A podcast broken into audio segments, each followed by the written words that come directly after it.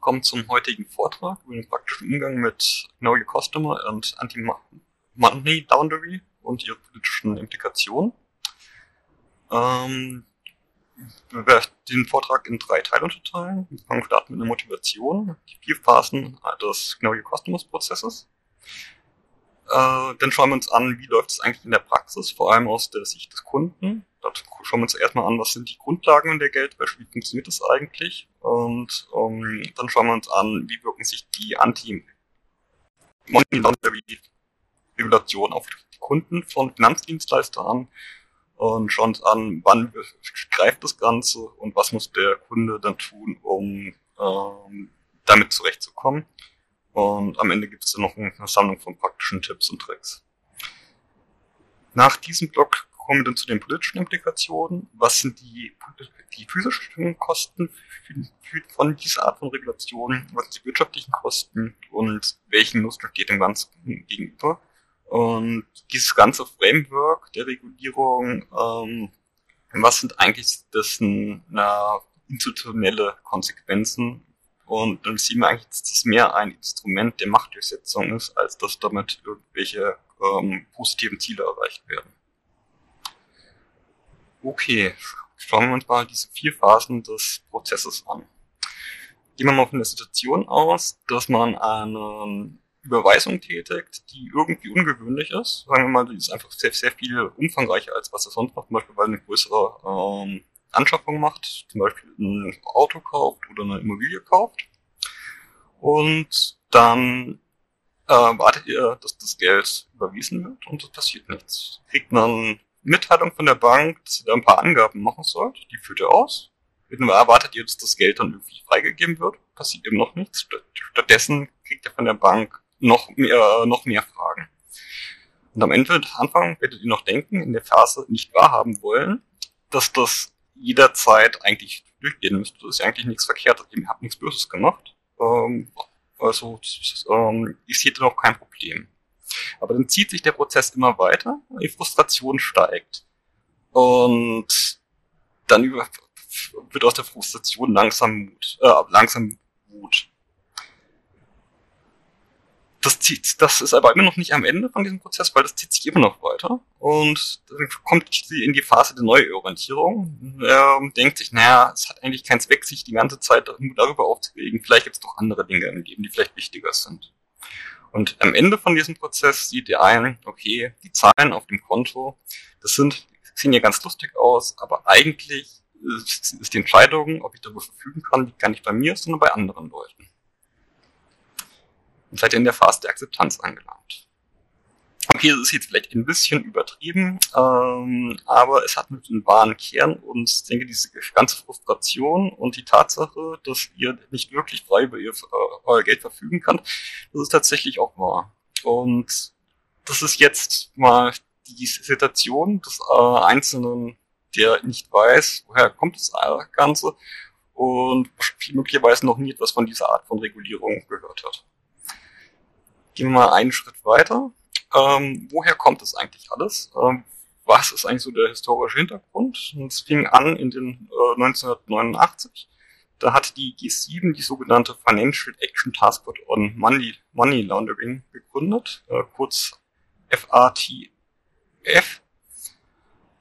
Und die ist inzwischen zu einer extrem mächtigen Institution herangewachsen. Die 200 Staaten und Körperschaften haben sich das, äh, zur Einhaltung ihrer Standards verpflichtet. Sie haben 39 Mitglieder und ähm, sowohl die EU als auch das äh, Pendant von der Golfregion sind darin in dieser Organisation Mitglied. Und die setzen praktisch die alle ähm, die maßgeblichen Regulierungen ähm, fest in, mit, in Form von 40 Empfehlungen, äh, die dann auch nach und nach in nationales Recht umgesetzt werden. In Deutschland ist die rechtliche Grundlage das Geldwäschegesetz und ja, das ist auch ganz interessant, da mal reinzuschauen. Das äh, liest sich gar nicht wie ein normales Gesetz, das liest sich ähm, ja, tatsächlich mehr wie ein äh, Leitfaden. Ähm, was man zu dieser Organisation noch sagen muss, ist, dass sie führt schwarze und graue Listen mit den Ländern, die nicht kooperieren. Ähm, und an diesen Listen merkt man auch zum gewissen politischen Charakter dieser Organisation. Zum Beispiel die schwarze Liste, die Liste mit den Ländern, die gar nicht kooperieren, die umfasst Nordkorea, Iran und Myanmar. Das sind jetzt nicht unbedingt die Länder, die man als die große Geldwäsche erheben sieht. Äh, und das sieht mehr daraus aus, dass, die, dass diese Länder aus politischen Gründen auf dieser Liste stehen. Dann gibt's noch die graue Liste. Auch wenn man auf der steht, ist es nicht ganz so schlimm wie auf der schwarzen Liste. Was das bedeutet, dazu komme ich später noch. Äh, da findet man doch tatsächlich die üblichen Verdächtigen wie Panama, Cayman-Inseln, äh, Philippinen und so weiter. Und ein anderes um, Ereignis, an dem man den politischen Charakter dieser Organisation sieht, ist zum Beispiel die Suspendierung Russlands äh, 2022, nach dem Angriff auf die, auf die Ukraine. Gut. Was bekämpft jetzt eigentlich diese Organisation genau? Also, kommen wir mal zurück zur Geldwäsche. Was ist Geldwäsche eigentlich? Es gibt, gab irgendein Verbrechen, oder beziehungsweise was vom Staat als Verbrechen angesehen wird. Aus libertärer Sicht würde man äh, Steuerhinterziehung und Drogenhandel vielleicht als, zumindest den Drogenhandel vielleicht als unmoralisch begreifen, aber nicht als kriminell. Und man möchte die Herkunft dieser damit erlangten Gelder verschleiern. Dazu äh, hat man, haben die ähm, bestimmte Ermittlungsbehörden festgestellt, dass man das in drei Phasen unterteilen wird. Also diese drei Phasen, die werden auch immer wieder voneinander abgeschrieben. Es ist mir gar nicht klar, woher es eigentlich kommt. Ich glaube, dass das vom United Office of Drugs and Crime diese Einteilung in diese drei Phasen kommt. Das sind Placement, Layering and Integration. Und das, der allererste Schritt ist einfach das Placement. Man hat Geld aus illegalen Quellen und führt ihn wieder dem Finanzsystem zu.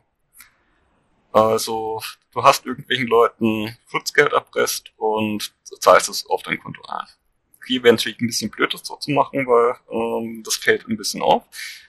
Eine, äh, schon in diesem Schritt findet dann irgendeine Art von Versteuerung statt. Typischerweise sind das zum Beispiel Geschäfte, die zwar legal betrieben werden und die sehr viel mit Kleinbetrieben, äh, mit Kleinbeträgen handeln. Und zum Beispiel ein ähm, Restaurant oder so, da hat fast du Tausende von Rechnungen im Monat, die alles so um die äh, 30 Euro sind oder so, 30 bis 100 Euro.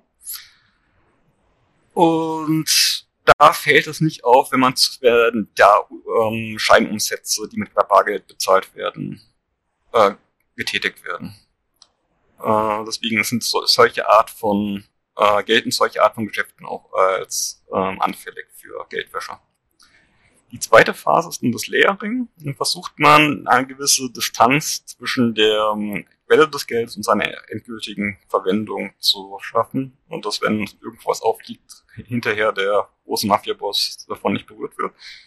Ähm, typischerweise beinhaltet das dann auch, dass man ähm, oder kann es beinhalten, dass das Geld über Grenzen verschoben wird, so dass das dann ähm, die internationale Ermittlung das Ganze noch erschwert, ähm, das nachzuverfolgen, wer das Geld kommt. Und Integration ist dann die Nutzung des Geldes. Man hat der ähm, Geld typischerweise dann eine ähm, künstliche legale Herkunft verschafft, zum Beispiel durch Steinumsätze. Es kann zum Beispiel sein, dass man ähm, eine Immobilie kauft und dann die Immobilien vermietet und die Mieteinnahmen ganz legal nutzen kann. So, das sind also die Geldwäsche. Und da haben wir gesehen, diese Geldwäsche wird ähm, bekämpft, indem das, diese internationale Organisation Regulierung beschließt. Diese Regulierungen werden dann von den Finanzdienstleistern ähm, umgesetzt. Und diese Umsetzung, die betrifft dann die einzelnen Kunden. Und was beinhaltet das jetzt für den Kunden? Das sind im Wesentlichen ähm, bei Know Your Customer zwei Dinge. Das ist erstmal die Feststellung der Identität. Das hört sich jetzt erstmal trivial an. Ähm, ist es zum Beispiel im Fall von Unternehmen nicht, weil ein Unternehmen kann zum Beispiel mit anderen Unternehmen ähm, gehören. Es ist zum Teil auch möglich, Unternehmen auch ähm, anonym zu betreiben und ein Unternehmen kann auch natürlich mehrere Eigentümer haben. Das heißt, wer der endgültig wirtschaftliche Eigentümer eines Unternehmens ist, ist manchmal gar nicht klar. Das zweite ist, das ist noch dann noch Zukunftsmusik, aber wird sehr wahrscheinlich kommen, ist, dass dann diese Identitätsfeststellung mit dem Austausch von Steuerdaten, äh, Stichwort CSA, ähm, verknüpft wird. Und auf diese Weise enthält dann der Staat einen sehr guten Überblick über die Vermögensverhältnisse der einzelnen Bürger. Und das andere ist dann die, äh, dass die Herkunft der eingesetzten Mittel geprüft wird. Ähm, beim Onboarding ist es häufig so, dass ihr einen Fragebogen ausfüllen müsst, wo ihr angeben müsst, ähm, wie sind eure Vermögensverhältnisse und eure Einkommensverhältnisse. Ähm, wenn es dazu kommt, dass ihr eine verdächtige Transaktion tätigt, dann äh, werdet ihr häufig eine Mitteilung von der eurer Bank bekommen, ähm, wo ihr aufgefordert werdet, den, ähm, die Herkunft der Mittel ähm, zu belegen. Ähm, das ist einmal, muss man auch einteilen in äh, Herkunft der Mittel, also Proof of Source of Funds und ähm, Herkunft eures Vermögens, also Proof of Source of Wealth. Darauf werde ich in, auf die beiden Begriffe werde ich in Spalt noch näher eingehen. Was sich auch klar sein muss, ist, dass die Kunden in Risikoklassen eingeteilt werden. Und diese Risikoklassen, die sind nichts, was sich die Banken selbst überlegen können. Das sind Begriffe, die sich auch wieder im Geldwäschegesetz wiederfinden.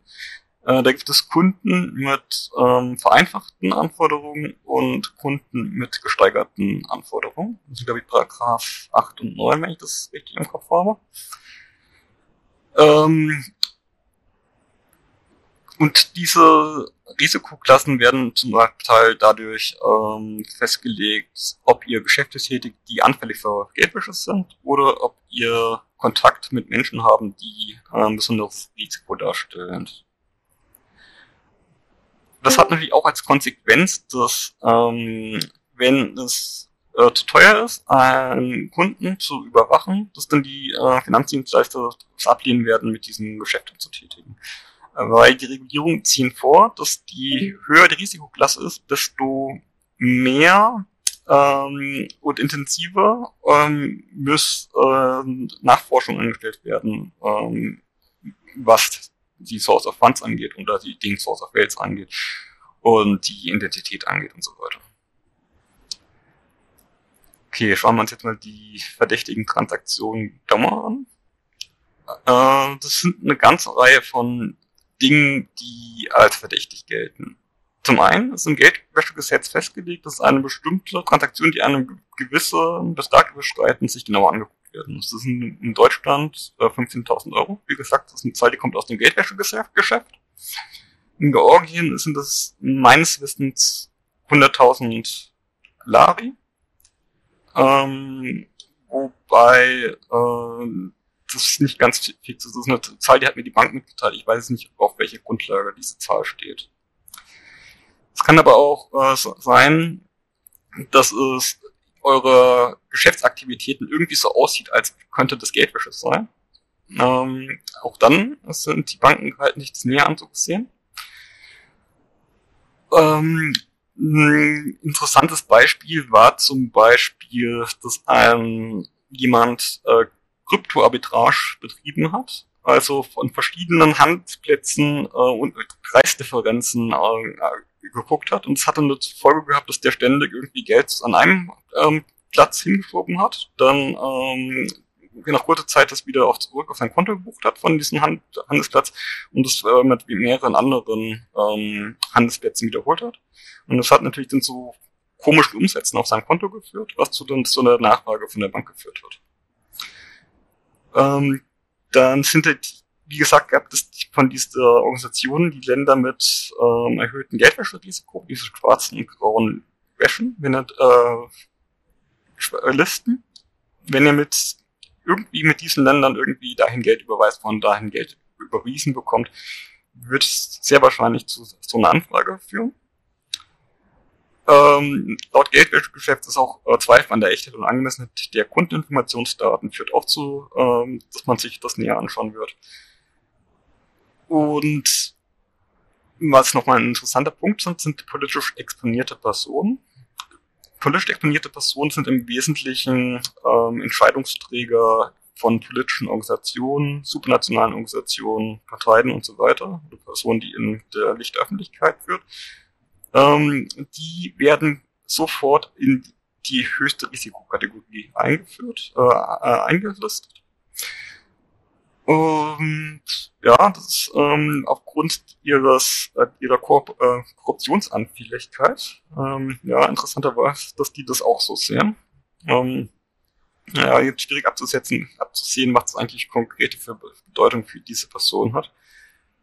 Dazu werde ich auch später noch ein Beispiel bringen. Und was auch ein sehr interessanter Punkt ist, ist, dass ähm, wenn ihr auf euer Online-Banking oder auf euer Online-Depot aus einer verdächtigen Region zugreift, zum Beispiel die Krim, Syrien und so weiter, also äh, vor allem Konfliktregionen, ähm, das sind, Geld sind äh, Regionen, die als terrorgefährdet gelten, das kann schon dazu führen, dass ihr da Nachfragen bekommt oder im schlimmsten Fall sogar eure Kontos direkt gesperrt wird. So, soweit zu den Dingen, die Transaktionen verdächtig machen. Also wie gesagt, wenn ihr irgendwo Fragen habt, könnt ihr jederzeit unterbrechen. Ansonsten kommen wir jetzt zu den Proof of Source. Dann gehen wir mal davon aus, die Identifikationsnachweis ist trivial, zumindest in Deutschland reicht der Lichtbildausweis. Äh, könnt ihr natürlich irgendwelche anderen Dinge nehmen, wenn es die Bank zulässt. Ähm, Im amerikanischen Raum sind zum Beispiel auch Führerscheine und so weiter sehr beliebt. Ähm, interessanter ist eigentlich der, wie belege ich eigentlich die Herkunft meiner Mittel. Ähm, wie gesagt, es gibt eine Unterscheidung zwischen Source of Funds und äh, Source of Wealth. Bei den Source of Funds geht es tatsächlich um die konkreten Gelder, äh, mit der ihr die Transaktion tätigt. Ähm, das führt dazu, weil es um die konkreten Gelder wird, dass ihr in der Regel irgendeinen Kontoauszug abgeben müsst, wo ihr den Erhalt dieser Mittel bestätigen könnt. Und dann müsst ihr belegen, dass ihr rechtmäßig zu diesem Geld gekommen seid. Ähm, das ist ein ganz schöner Hammer, weil ein zum Teil ziemlicher Eingriff in eure Privatsphäre bedeuten kann. Also das Trivialste ist eigentlich, wenn ihr sagen könnt, okay, das sind Ersparnisse. Ähm, das führt dann aber dazu, dass ihr auch einen, euren Source of Wealth belegen müsst. Also typischerweise euer Einkommen und es geprüft wird, ob das über äh, konsistent zueinander ist. Ähm, andere ähm, mögliche Mittelherkunft zum Beispiel der Verkauf von Vermögensgegenständen wie Aktien und Immobilien sein. Interessanterweise ist das beim Verkauf von Bitcoin bei vielen Banken wird es gar nicht akzeptiert, weil sie ähm, zu geldwäscheanfällig ist oder weil sie da einfach keine Expertise haben, um das zu bewerten zu können. Ähm, das gilt natürlich nicht für alle Banken. Die kryptofreundlichen Banken sind dann natürlich eher fähig, wobei die auch, ähm, was die dann verlangen, auch zum, zum Teil ziemlich heftig ist. Zum Beispiel wird zum Beispiel verlangt, dass, dass ihr die Herkunft der verkauften Bitcoin, also den Erwerb der Bitcoin irgendwie belegen müsst.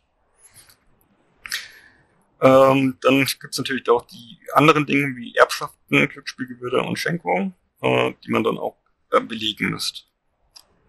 Das heißt, wenn ihr irgendwie auf diese Weise zu Geld gekommen seid und äh, zum Beispiel dann eine größere Anschaffung machen müsst, solltet ihr im Hinterkopf behalten, dass ihr euch diese Dinge irgendwie äh, die Belege davon aufbewahrt. So, zum Teil ist dann auch noch diese, müsst ihr auch noch den Herkunft eures, eures Vermögens belegen. Ähm, gut. Üblicherweise ist die, das Einkommen aus beschäftigt, abhängiger Beschäftigung.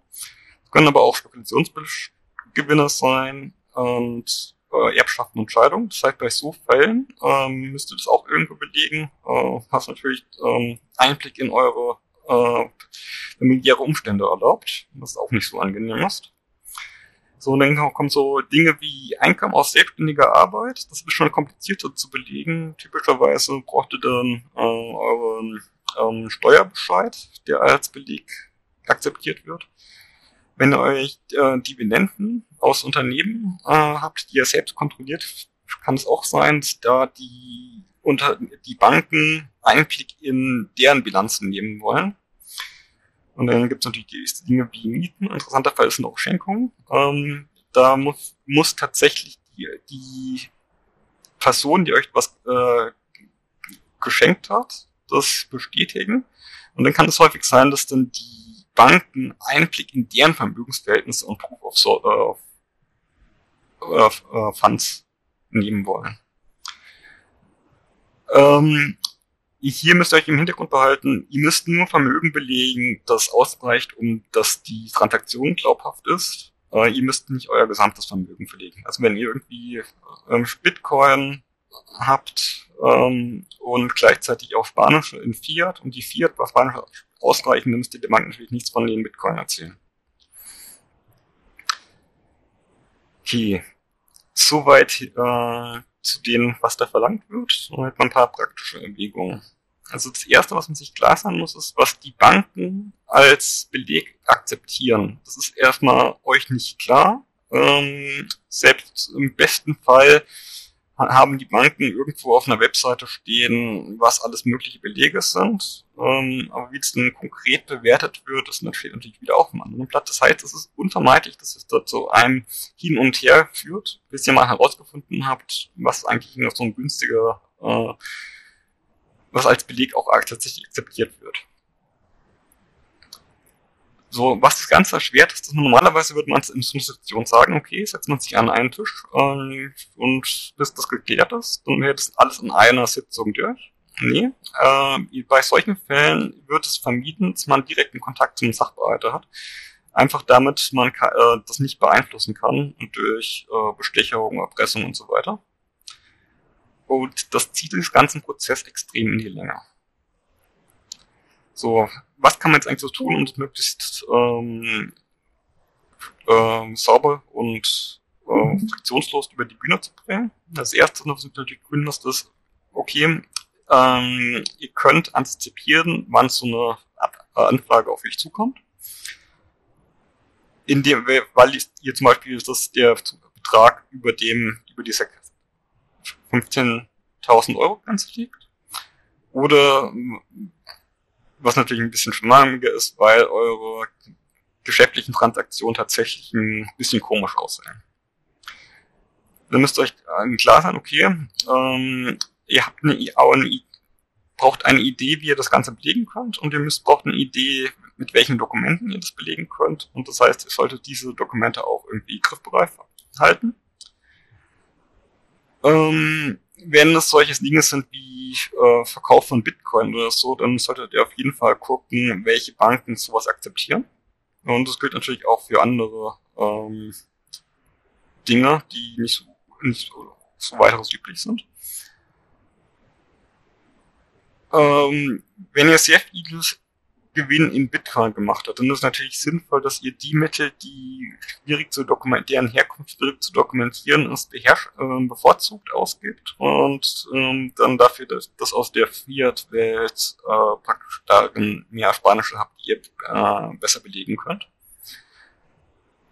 Und im schlimmsten Fall ist es vielleicht sinnvoll, darüber nachzudenken, wirklich verschiedene Konten zu führen mit einem Konto, wo man, ähm, dass man gut belegen kann, wo man auch kein Problem hat, die Kontoauszüge rauszugeben und ein, wo ja vielleicht es zu heikel ist, dass da jeder mitlesen kann, was sie damit macht. Oder die vielleicht auch ein bisschen komisch aussehen, jetzt wie zum Beispiel äh, Bitcoin-Arbitragegeschäfte. Äh, weil wenn ihr irgendwie Kontoauszüge der Bank geben müsst, für, um eure Ersparnisse zu dokumentieren, wollt ihr jetzt nicht, dass da ständig irgendwelche größeren Beträge ein- und ausgehen. Ähm, naja, genau zu diesen Ersparnissen, äh, was man, was, da werden die Banken nicht nur den Gehalteingang sehen wollen, was die vor allem sehen wollen, ist, dass da täglich, äh, dass sie tatsächlich am Ende vom Monat auch Geld über habt, was dann als Ersparnisse dient.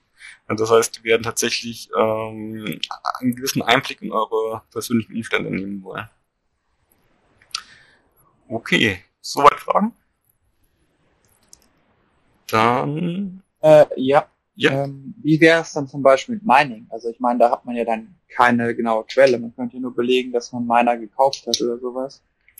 Ähm, ja gut, also das, das ist ein Punkt, warum die Banken oder Finanzdienstleister da spezielles Know-how brauchen. Ähm, Mining ist ähm, belegbar, wenn du ähm, dich nackig machst und sagst, okay, du hast die Kontrolle über diese Adresse, über diesen Node.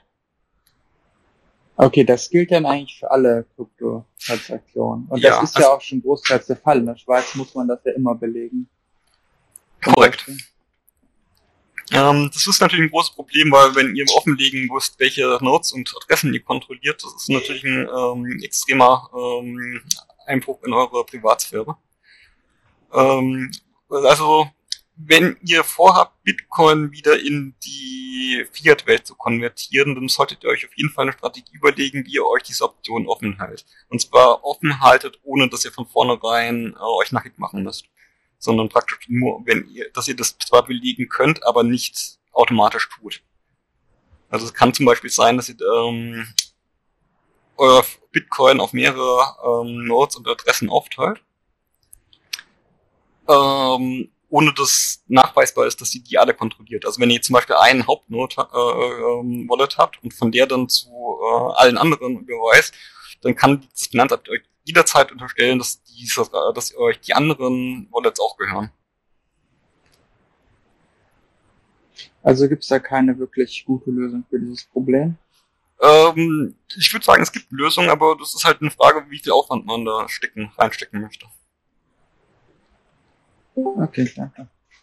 Und wie gesagt, es gibt ähm, kryptofreundliche Banken. Ihr müsst recherchieren, welche das konkret sind. Äh, zwei davon sind im ähm, die früher leider bankrott gegangen, ähm, die sowas ermöglichen. Okay. Ja, wir kommen dann gleich zum nächsten, als nächstes in der nächste Log mit den politischen Implikationen. Politischen Implikationen. Das heißt, wenn ihr noch zu den praktischen Fragen habt, dann vielleicht besser jetzt. Okay, kommen wir zu den politischen Implikationen. Fangen wir einfach mal mit den ganzen Kosten an, was das alles verursacht. Wenn wir mal mit den psychischen Kosten anfangen. Also erstes natürlich, das ist ein frustrierender und zeitaufwendiger Prozess. Ähm, aber ich würde sagen, das kratzt nur an der Oberfläche. Ähm, wie wir gesehen haben, die Informationen, die die Banken verlangen, gehen sehr tief in den privaten Bereich rein. Und ähm, ich würde schon sagen, das ist eine Art Entwürdigung, wenn man sich auf die Art und Weise nackig machen muss. Das nächste, was man sieht, ist dieser Kontrollverlust. Also wenn man Comicstrip vom Anfang hat man das gesehen, ähm, ihr wollte was machen, was völlig natürlich ist und was völlig im, im Bereich des Legalen liegt. Und ihr habt keine Kontrolle darüber, ob das, äh, ob das, wie lange das dauert und ob das überhaupt von Erfolg gekrönt ist. Also es kann natürlich sein, dass dann die Banken, ähm, die haben nicht immer einen funktionierenden Prozess. Es kommt vor, dass da, dass deren Prozess völlig, völlig chaotisch äh, vorkommt. Und äh, ihr am Ende nichts liefern könnt, was die an Dokumenten verlangen. Sei es, weil es äh, die von irgendeinem anderen Land gibt und im Euro-Land diese Art von Dokumenten gar nicht existieren oder weil ihr sagt, okay, ähm, diese Dokumente will ich dann doch nicht preisgeben. Es kann passieren, dass ihr äh, die Transaktion abbrechen müsst. Ähm, das heißt, die, mit dieser Regulierung hat, ist die Kontrolle über eure eigenen Mittel euch zum Teil entzogen. Das nächste, was psychologisch belastend ist, ist diese Beweislastumkehr. Ihr, die ganze Regulierung geht tatsächlich davon aus, dass immer wenn ihr irgendwas irgendwie so eine verdächtige Transaktion ausführt, dass ihr dann erstmal eure Unschuld beweisen müsst. Und was die Banken und anderen Finanzdienstleister da tun, das sind tatsächlich Ermittlungen, die zwar jetzt nicht unter mit Hoheitsrechten unterlegt sind, aber äh, im Endeffekt ist es ein Anfangsverdacht auf Geldwäsche, der da, gegen den da ermittelt wird und bei dem ihr eure Unschuld beweisen müsst. Äh, das ist natürlich ein, ziemlich äh, interessanter Aspekt von diesen ganzen Regulierungen, der, der sich auch in anderen Dingen wiederfinden muss. Also eigentlich hat äh, der Liberalismus dem Staat gewisse Grenzen auferlegt, die äh, die Freiheit des Einzelnen schützen sollen. Und jetzt kann sich der Staat aus diesen Regeln herauswinden, indem er die ähm, entsprechenden ähm, Durchsetzungsregeln an private Unternehmen und andere private Entitäten auslagert, der dann nicht an diese verfassungsrechtlichen ähm, Regeln gebunden ist. Ähm, das sieht man auch im Bereich der Zensur oder hier auch im Bereich der strafrechtlichen Ermittlung. Gut, ähm, was man dazu sagen muss, ist, ähm, die Banken, die können erstmal nichts tun. Das Schlimmste, was die euch machen können, ist euch das Konto einfrieren ähm, wenn ihr euch irgendwie zu verdächtig verhaltet in, im Rahmen dieses Prozesses. Und die, ähm, wenn das soweit kommt, dann die das Verfahren an die echten Strafverfolgungsbehörden weiter über, zu übergeben. So, wenn man jetzt ganz als ähm, Summe betrachtet, also ihr habt ähm, eure Privatsphäre wird verletzt, ihr äh, müsst auch eigene Unschuld beweisen, ihr verliert zum Stück äh, die Kontrolle über Leben, über euer Leben. Wozu zu welcher Art von Mensch führt das, wenn man dem dauerhaft ausgesetzt ist? Das wird durch diese Regulierung eine Art von Untertanenmentalität kultiviert. Äh, das heißt, der Untertan wird ähm, zu Verhaltensweisen erzogen, die es möglichst, die es einem möglichst einfach machen, ihn zu regieren. So, und was auf der einen Ebene des Einzelnen diese Untertanenmentalität ist, das gibt's auch auf der Ebene der Organisation. Wir nennen es mal Checkboxenorientierung statt Erfolgsorientierung. Das heißt, dass ähm, die Banken, um die sind jetzt weniger daran interessiert, tatsächlich äh, Geldwäsche zu unterbinden, beziehungsweise dem Kunden einen möglichst reibungslosen Ablauf seiner Prozesse zu ermöglichen. Ihm geht es vor allem darum, dass er die Anforderungen der Regulierung ähm, einhält. Und das heißt, es geht ihm vor allem damit, dass er seine Dokumentationspflichten erfüllen kann. Ähm, naja, genau beim zum Punkt Verletzung der Privatsphäre muss man vielleicht noch ergänzen, dass die alles, was ihr da angebt in diesen Abfragen, das wird zum Teil wird, äh, gespeichert und zum Teil für sehr lange Zeiträume aufbewahrt. So, das heißt, auch die Unternehmenskulturen werden durch diese Art von Regulierung untergraben und ein Stück weit dysfunktionaler.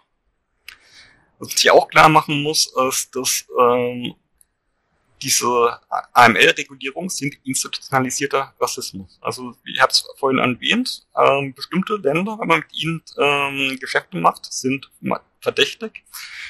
Äh, wenn ihr jetzt das Pech habt, aus einem von diesen Ländern zu kommen, ähm, dahin vielleicht Geld an eure Verwandten überweisen werdet, dann macht ihr euch allein damit verdächtig und werdet vielleicht Probleme haben, äh, Konten eröffnen zu können und so weiter.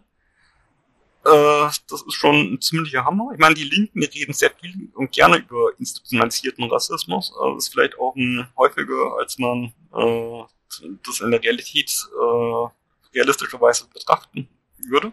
Hier hat man jetzt mal einen Fall, wo es tatsächlich der, ähm, der Fall ist, dass es sowas gibt.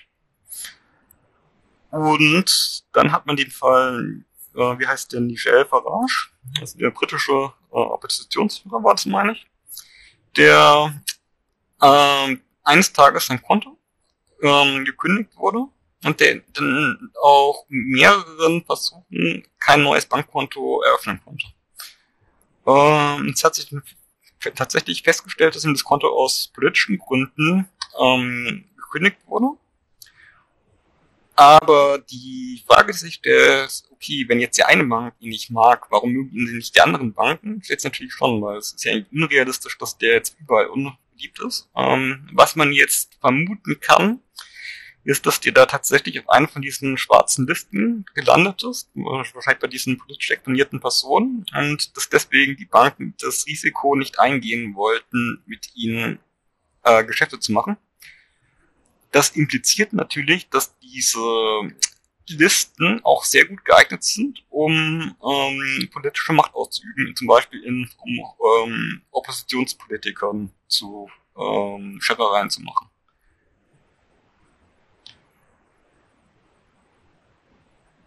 Gut, soweit zu den psychischen Kosten.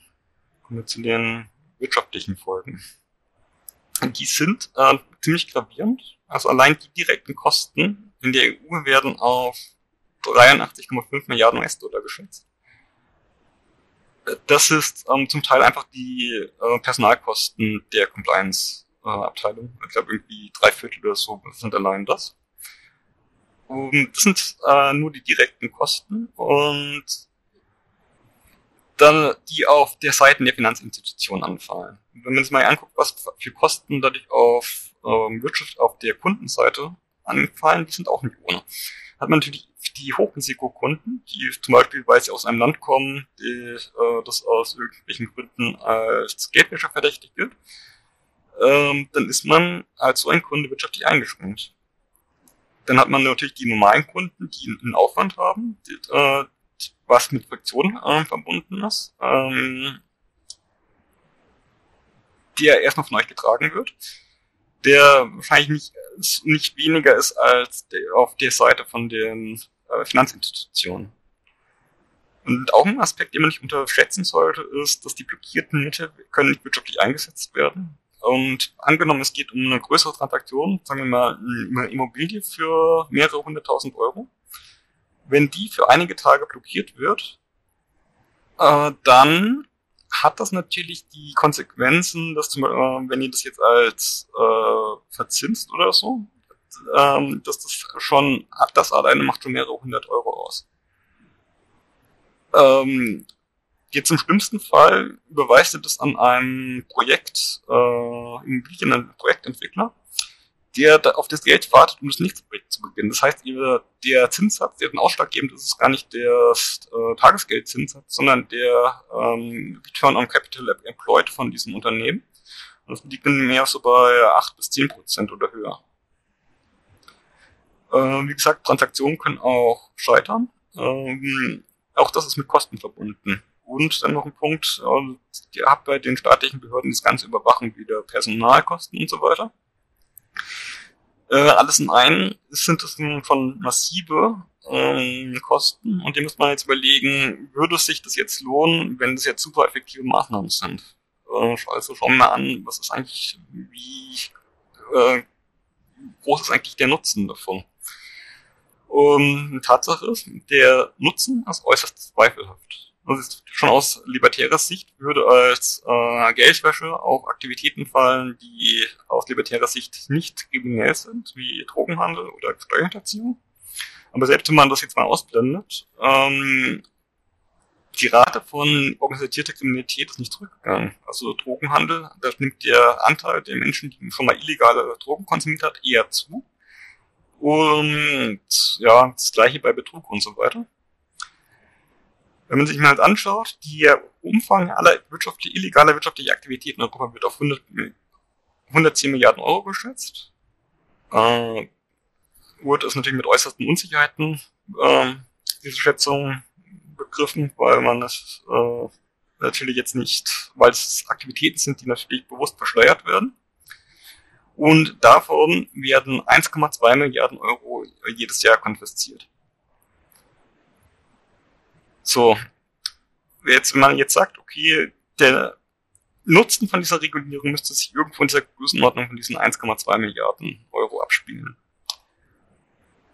Ähm, dann steht das in kein Verhältnis zu diesen 83 Milliarden US-Dollar. Das ist irgendwie ein Faktor von 1 zu 100 größenordnungsmäßig.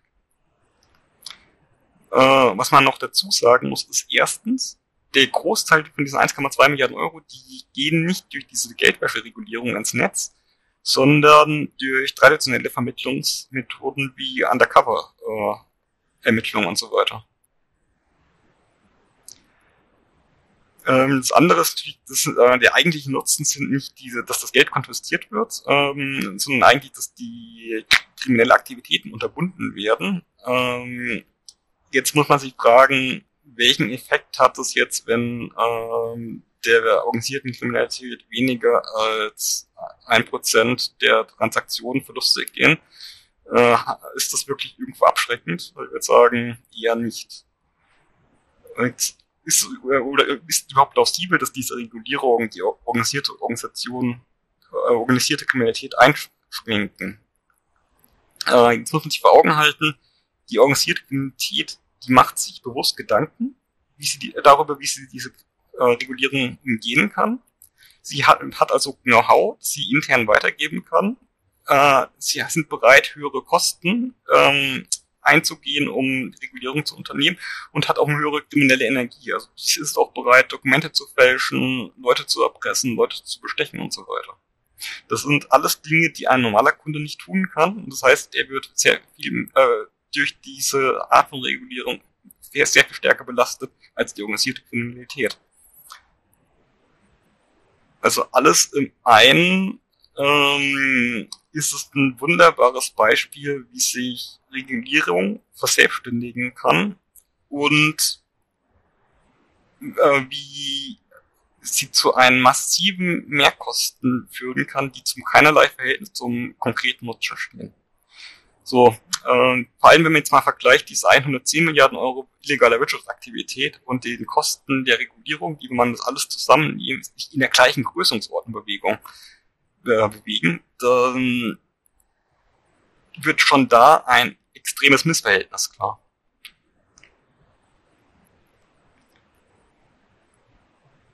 Okay, soviel zur Kosten-Nutzen-Rechnung. Kommen wir mal zur äh, FATF als Mittel der politischen Machtdurchsetzung. Ähm, das wurde zwar schon implizit erwähnt, aber das muss man sich mal klar sein. Also es gibt diese schwarzen und grauen Listen. Die grauen Listen, wenn man da steht, bedeutet das, wenn Leute, mit einem Geschäfte machen, wird es für die unangenehm, weil die sind in eine höhere Risikokategorie einsortiert werden. Die schwarze Liste heißt, dass die Länder, die sich an die Regulierung halten, mit denen gar keine Geschäfte machen dürfen. Das heißt, ähm, der Anreiz, nicht auf dieser Liste zu stehen, ist äußerst hoch. Und dadurch ähm, verselbstständigt sich die FATF ein wenig, weil man nicht mehr ohne weiteres aus, dieser, aus diesem Regulierungsfreiburg aussteigen kann. Also wenn zum Beispiel ein Trump oder ein Millet in Argentinien äh, zum Ergebnis als Außenseiter zu dem Ergebnis kommt, äh, also eigentlich ist das ziemlich Unsinn, was diese Regulierung betrifft. Da wollen wir eigentlich aussteigen. Und es würde äh, dazu kommen, dass die mindestens auf der grauen Liste landen, wenn nicht sogar auf die schwarzen Liste. Und es wäre mit so vielen Nachteilen ähm, verbunden, dass die das eigentlich, eigentlich nicht leisten können, daraus auszusteigen. Das heißt, man kriegt diese Regulierung nicht mehr ohne weiteres los. So, jetzt ähm, könnte sich die FATF von innen ähm, reformieren. Das ist auch nicht so wahrscheinlich. Stellt euch mal vor, da kommt jetzt ein junger Mitarbeiter, fängt dann neu an, stellt fest, nachdem er sich damit beschäftigt hat, hm, also eigentlich haben wir uns da in ziemlich in was voran. Das sollte man eigentlich mal grundlegend irgendwie neu aufsetzen. Ähm, wird er damit Erfolg haben? Natürlich nicht. Ich meine, damit äh, stellt er sich zu seinen Vorgesetzten quer und noch einigen anderen mächtigen Leuten, die diese ganzen Ideen entwickelt haben und äh, denen zu sagen, äh, das ist kompletter Mist, ist nicht, ist in so einer Organisation nicht äh, karrierefördernd. Ähm, seit, dadurch, dass diese Organisation auch kein Wettbewerb ausgesetzt ist, ähm, ist die Reform unfähig und deswegen ist auch, ke äh, auch keine interne Wandlung zu erwarten. Ähm, ganz im Gegenteil. Also wenn der Staat irgendwas reguliert und sieht, äh, das funktioniert nicht, dann wird er in der Regel mehr vom selben anwenden. Und das sehen wir auch schon perspektivisch. Also wir sehen, dass die ähm, dass in dem Bereich dass die Freigrenzen für ähm, Bargeldüberweisung immer weiter Bargeldverwendung immer weiter gesenkt werden. Man sieht es daran, dass überlegt wird, weitere Geschäftsfelder in diese Regulierung mit einzubeziehen. Also zum Beispiel ähm, alles, was irgendwie Geldwäsche anfällig ist, könnte äh, in dieses Regulierungsframework mit einbezogen werden. Und zum Beispiel ein Notar oder ein ähm, Juwelier oder auch ein Gebrauchtwagenhändler. Das sind alles Sachen, die für Geldwäsche attraktiv sind, solche Scheingeschäfte zu machen. Wenn die jetzt in dieses Regulierungsnetzwerk ein, äh, Network einbezogen werden, wie sollen die das eigentlich leisten? Wie soll ein kleiner Notar äh, sich leisten, diese äh, Kundendokumente auszuwerten? Und das ist eine, was, was in irgendeiner Form sehr wahrscheinlich kommen wird. Und das andere ist natürlich, dass diese Art von Regulierung auch auf äh, neue ähm, Assetklassen ausgedehnt wird. Also der Versuch, die Bitcoin-Börsen damit einzubeziehen und so weiter, äh, sehen wir auch schon.